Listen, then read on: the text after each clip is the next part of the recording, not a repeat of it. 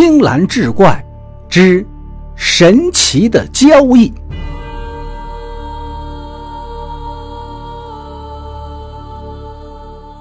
话说元代元贞年间，广东有位商人张金海，做的是小本生意。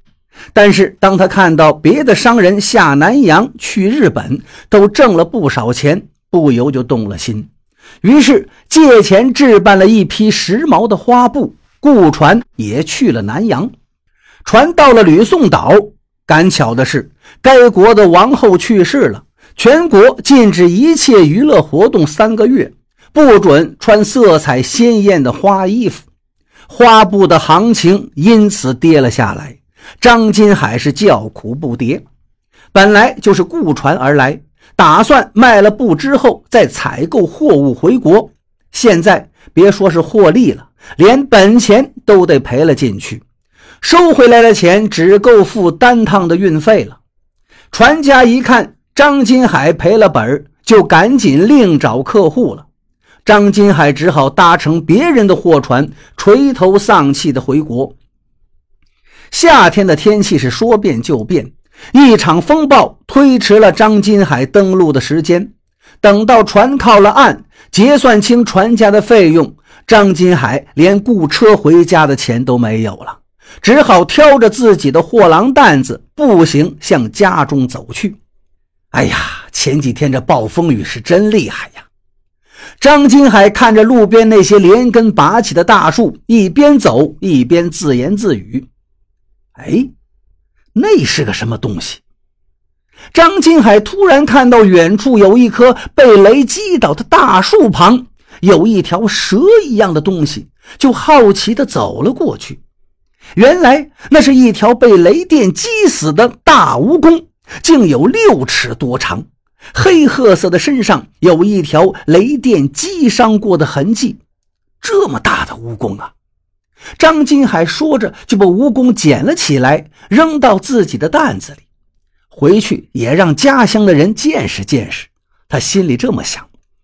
当天晚上，张金海在一家客店住宿，店里的人看见张金海满脸憔悴的样子，就知道他这一回大概是没有赚到钱，往常的笑脸顿时变得冷冰冰了。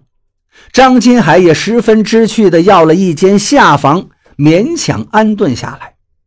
客店的老板宴请店里的一些有钱的商人，看见席间还有一个空位子，就让店小二去把张金海叫来凑个数。张金海正愁没钱吃饭，看到有人请，就顺水推舟坐到了最后一个位子上。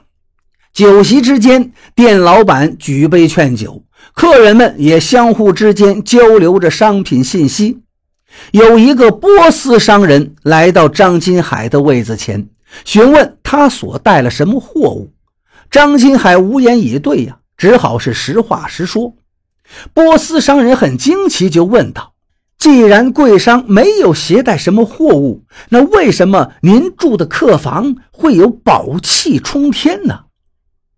张兄。一定是携带什么奇异的宝贝了，所以故意装出穷困潦倒的样子，遮人耳目罢了吧？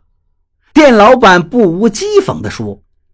张金海依然是无言以对，心说此番出洋已是亏了老本了，还要受这许多的窝囊气，可见呐，有钱走遍天下，无钱寸步难行啊！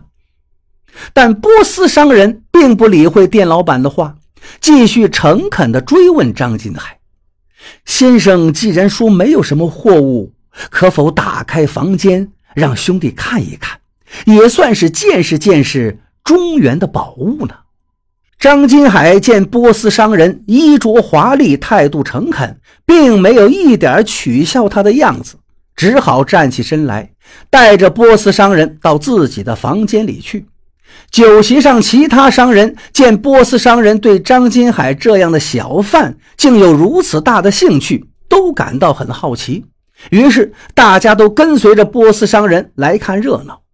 张金海打开房间，只见屋里除了几件粗笨的家具，就是张金海的一副货郎担子了。大家哄堂大笑。张金海窘迫的是满脸通红，但波斯商人仍是一本正经的请张金海打开货郎担。只见担子里只有一条硕大的死蜈蚣，这一下，无论是店主还是客人都轰的一声大笑起来。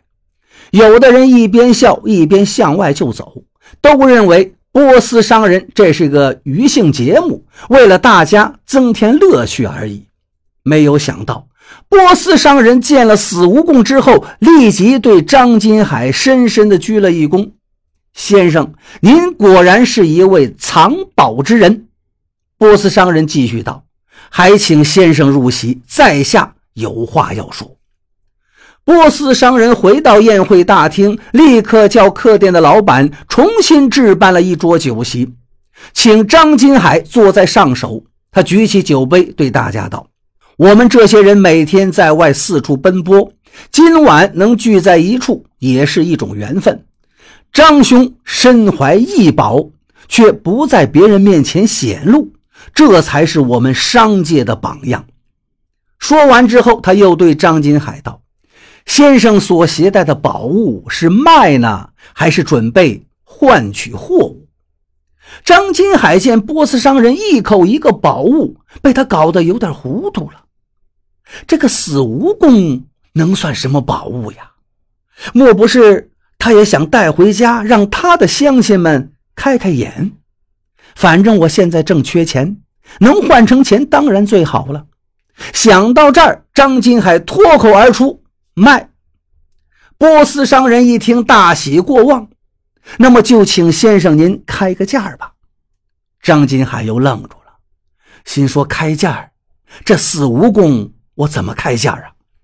正在他犹豫的时候，波斯商人又催促道：“先生只管开价，小弟一定尽我全部的财力求购。”张金海心说：“六尺长的蜈蚣，每三尺卖十两银子吧，这可就不少了。”想着想着，他就伸出了两个手指头。二话刚说到这儿，客店的老板机灵。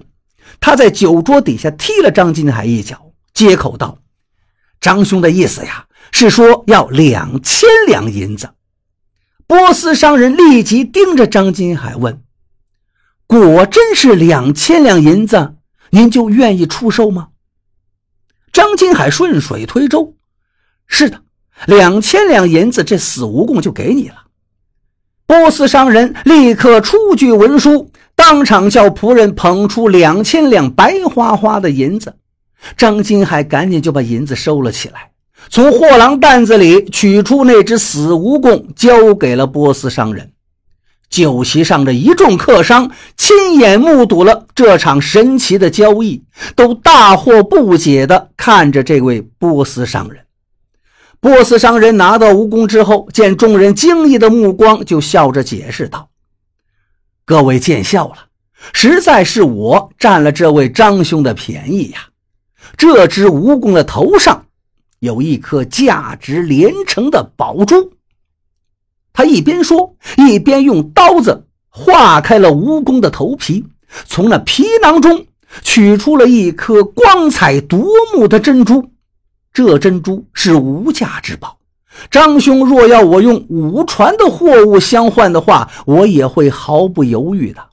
多谢张兄相让啊！我呢，再加一千两银子算是酬谢，另送五百两银子，感谢店老板作保。他的仆人于是又取出一千五百两银子，分别送给了张金海和客店的老板。在座的这些商贾们这次算是开了眼界。纷纷举杯祝贺这笔交易的成功。张金海有了这三千两银子，回到家里广置良田，开办钱庄。不久之后，就成为当地首屈一指的巨富。